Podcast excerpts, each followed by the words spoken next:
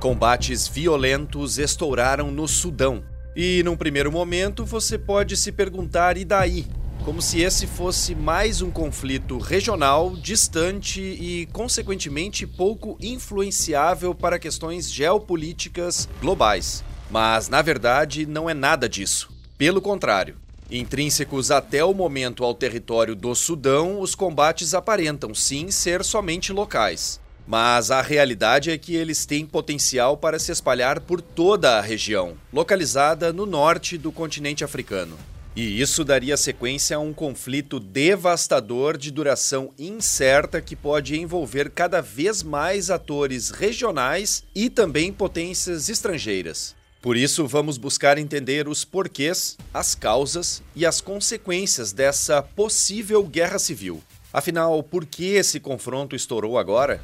Quem são os responsáveis pelo conflito que já deixou centenas de mortos? De que forma o norte africano pode se tornar um barril de pólvora e influenciar outras nações, fazendo inclusive com que potências militares também entrem nos combates? Isso é o que vamos responder a partir de agora.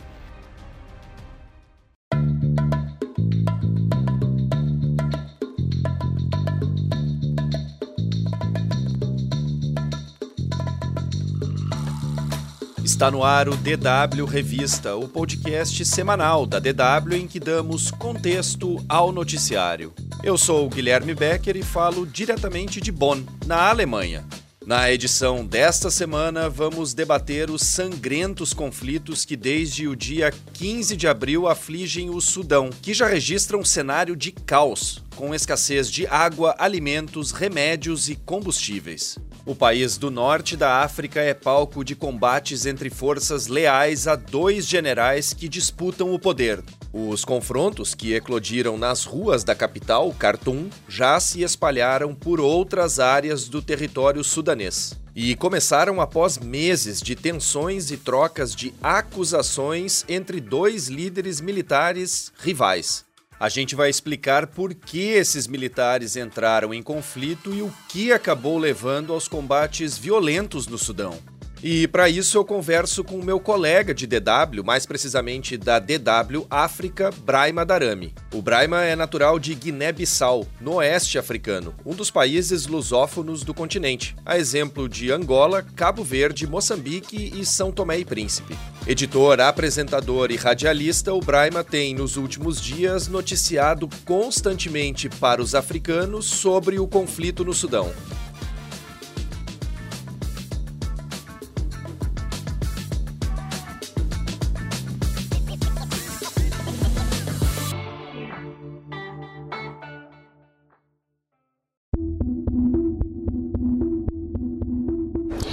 Sudão volta a estar mergulhado num mar de incertezas. Os combates entre o exército e as forças de apoio rápido paramilitares estão a ter um efeito devastador sobre os civis e o pessoal das organizações internacionais destacadas para o país. A Organização das Nações Unidas, a União Africana e a Liga Árabe estão reunidos para discutir a situação. Essa voz que você ouviu é da apresentadora Maria Nguamba, da TV Zimbo, de Angola, destacando a gravidade dos combates no Sudão. As mais recentes atualizações apontam para mais de 400 mortos e 3.700 feridos em menos de duas semanas de conflito, que começou no dia 15 de abril. Mas antes de focar totalmente no confronto, eu gostaria de contar um pouco sobre a história recente e também outros números relativos ao Sudão.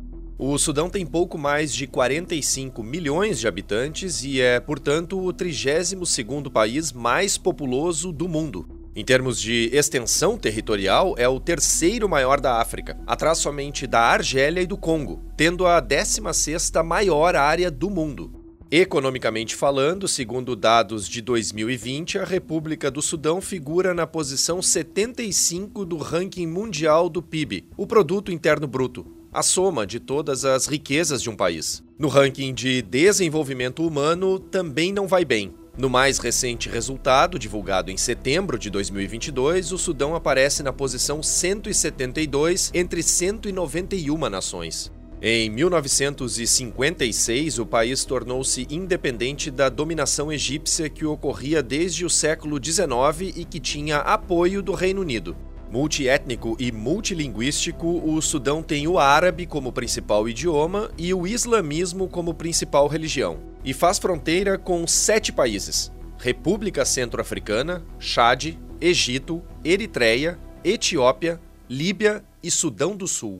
Braima, depois de todos esses dados sobre o Sudão, eu acho que, primeiramente, é preciso entender por que a violência estourou no país e quem está do lado de quem nesse conflito. Você poderia, por gentileza, explicar isso pra gente? Viva! Olá, olá, Guilherme. É um grande, grande prazer estar contigo aqui neste programa, participando do DW Revista e falar para o público brasileiro, um programa que eu acompanho sempre e sou um grande fã. Bom, uh, sim, vou tentar explicar um pouco o que está por detrás do conflito e porque é que estamos a ter uh, Sudão em pé de guerra neste preciso momento. De um lado tem o general Abdel Fattah al-Burhan, que comanda cerca de 300 mil homens uh, das Forças Armadas, e por isso, de facto, ele é um líder do país. E de outro lado está uh, o, o, seu vice, o general Mohamed Hamdam Dagalo, mais conhecido por Ahmed, uh, que comanda o grupo paramilitar Forças de Apoio Rápido, que hoje é uma espécie de exército paralelo no Sudão. E este exército tem uh, cerca de 100 mil combatentes.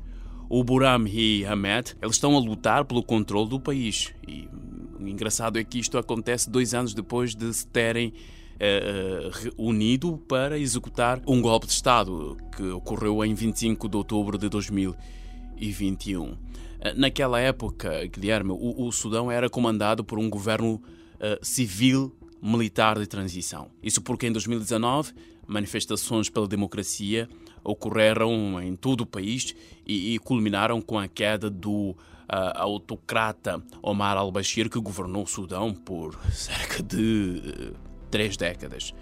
A queda de al-Bashir deu início a uma frágil transição rumo à democracia, essa transição que foi interrompida de forma abrupta em 2021 pelo tal golpe militar. Então, Buram, como chefe das Forças Armadas, assumiu a liderança do país depois do golpe. E Ahmed, um dos homens mais ricos do país, ele, devido à mineração do ouro que, que ele controla, ele foi indicado como o número 2 uh, eh, do chefe das Forças Armadas. Entretanto, havia negociações uh, em curso para um retorno à transição democrática isso acabaria com a crise política iniciada com o golpe, mas um tópico uh, muito essencial acabou por dificultar essas negociações, que é as sucessivas tentativas de integrar as forças de apoio rápido nas Forças Armadas do Sudão. Mas eh, deixa-me dizer-te, Guilherme, que analistas dizem que a discórdia uh, gira em torno de quanto tempo essa integração vai durar e, e, e como ela será feita. Se, se vai ficar dentro da estrutura vigente ou de uma nova estrutura e principalmente quem vai subordinar a quem. Esta é a grande questão que se coloca no Sudão. E, entretanto, uh, isto foi de facto o maior calcanhar de Aquiles para o Sudão, no pós-golpe, e que também resultou no conflito que eclodiu no dia 15 de abril. Em se tratando de uma guerra civil, é possível afirmar que o vencedor do embate entre os generais Buran e Emet deverá se tornar o próximo presidente do Sudão. E ao perdedor, neste caso, vai restar o exílio ou a prisão. Isso se ele sobreviver, é claro. Essa é uma perspectiva projetada por especialistas caso o conflito termine logo. Se for prolongado, pode ser o início de uma guerra civil de duração incerta e devastadora, e que pode envolver cada vez mais atores regionais e também potências estrangeiras. Como eu disse há pouco, o Sudão faz fronteira com sete países. República Centro-Africana, Chade, Egito, Eritreia, Etiópia, Líbia e Sudão do Sul. E é a partir desse dado das diversas fronteiras que o Sudão faz no continente africano que eu gostaria de te perguntar, Braima, se nós poderíamos dizer que a posição estratégica do Sudão é, por si só, responsável direta por um risco de que uma eventual guerra civil, que atualmente está apenas em território sudanês, se espalhe para outros países da África. Na verdade, Guilherme, nós temos que entender que não são só os países fronteiriços que têm interesse no Sudão. Potências regionais como a Arábia Saudita uh, e os Emirados Árabes Unidos há muito tempo tentam ampliar a sua, a sua influência em outros países árabes, de, que são também vizinhos. Os Emirados Árabes, por exemplo, têm fortes relações com as forças de apoio rápido. E, e desde a queda de uh, Bashir em 2019, o, o país está lutando, como se diz, uh, com o Egito por uma influência dentro do Sudão, apoiando grupos políticos rivais. E, pois bem, os Emirados Árabes e a Arábia Saudita veem a transição no Sudão como uma oportunidade de frear a influência de grupos eh, islâmicos na região.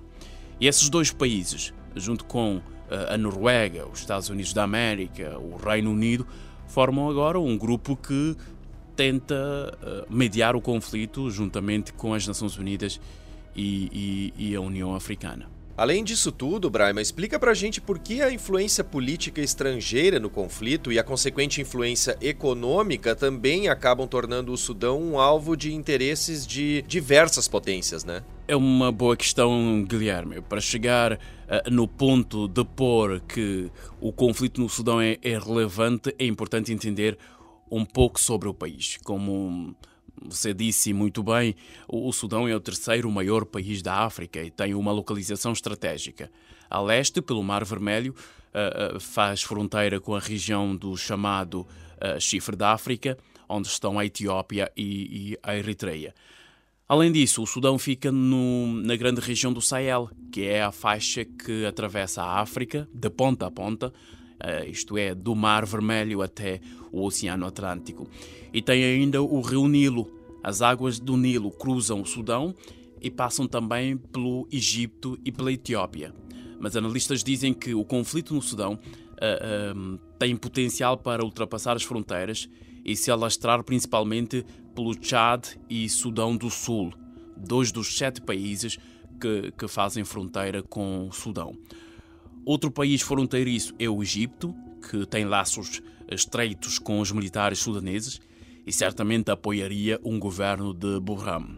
Isto é o que os analistas eh, estão a dizer. Eh, e, e, e, o Egito vê o Sudão como um aliado contra a Etiópia, que tem relações tensas com os sudaneses uh, por vários fatores. Já metem boas relações, por exemplo, com a Etiópia, além da Eritreia e do Iêmen, onde as milícias dele atuaram. Mas também há um grande risco desse conflito se alastrar para a Líbia, porque uma facção da Líbia é que não reconhece o governo instalado neste preciso momento é, é uma facção que tem uma boa relação com esta força de apoio rápido. Braima, e no meio disso tudo tem a Rússia ainda, né? Uh, sim, Guilherme, é uma questão atual.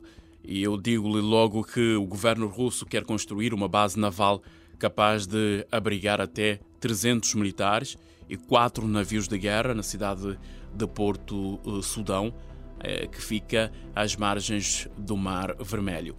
O acordo entre sudaneses e russos foi anunciado uh, no fim de 2020, como te lembras, e, e, tem sido acompanhado com atenção pelos países ocidentais que, que encararam essa obra como uh, preocupação. Eh, essa seria a primeira base naval da Rússia no Mar Vermelho, por onde passa cerca de 30% do tráfego mundial de, de contentores numa rota de comércio crucial para o envio de combustíveis para, para a Europa. E, analistas dizem que nos últimos anos nenhum outro país aumentou tanto a influência uh, na África como a Rússia. E, e, ontem ouvimos analistas do Sudão a dizer que uh, o que está a acontecer no país é uma guerra entre a Rússia e os Estados Unidos em África esta disputa de influência das duas potências no continente africano e que aliou este país eh, eh, que é Sudão.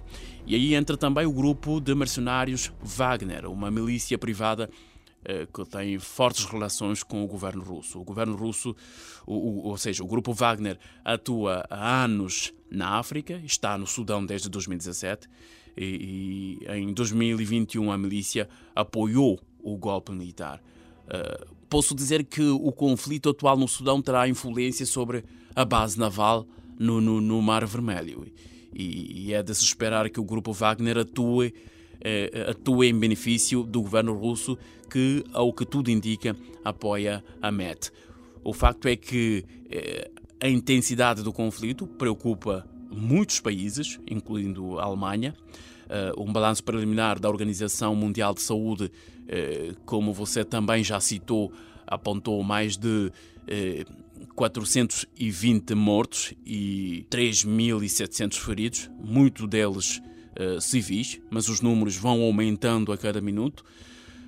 além dos hospitais sobrelotados, os combates têm levado à escassez de água e energia vários países retiraram às pressas uh, os seus cidadãos do Sudão, sem um fim à vista para o conflito, certo mesmo é a aflição e o desespero do povo sudanês. Podemos também aqui citar já o caso de, de Moçambique, que retirou os seus estudantes. Angola está no mesmo processo, Guiné-Bissau também, estou a falar dos países lusófonos. Uh, Portugal já retirou 20 dos seus cidadãos que estão a, a, a, viver no país. É uma situação muito complicada, Guilherme.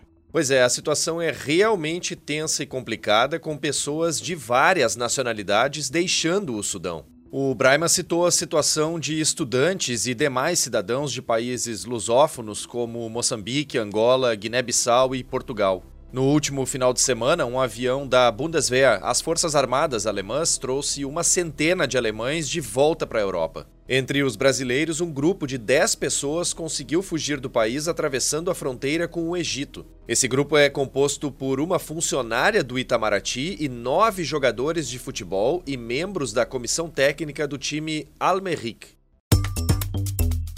Braima, muito obrigado pela tua participação aqui no DW Revista. Um prazer imenso falar contigo e ouvir todas essas informações e impressões de um jornalista africano que justamente cobre diariamente os fatos do continente africano. Uh, eu é que agradeço, Guilherme, prazer estar aqui eh, participando do DW Revista, tentando esclarecer esse quebra-cabeça que é Sudão, uh, a África e os seus conflitos ao público brasileiro partilhar essa experiência, partilhar o palco contigo. É uma honra para mim, eh, Guilherme.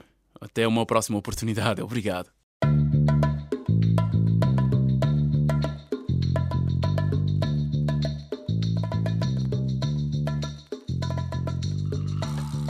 A edição desta semana do DW Revista fica por aqui. Mais conteúdos você encontra no nosso site. Acesse dw.com/brasil. Não deixe de acessar o canal da DW Brasil no YouTube. Lá tem explainers, reportagens e também vídeos curtos sobre diversos assuntos. DW Revista é uma produção da DW, em Bonn, na Alemanha. A produção, apresentação e edição técnica são minhas, Guilherme Becker, com apoio de Braima Darami, que você ouviu conversando comigo durante o programa. Coordenação e edição, Rafael Plezan. O DW Revista volta na sexta-feira que vem. Obrigado por acompanhar a gente e um bom final de semana.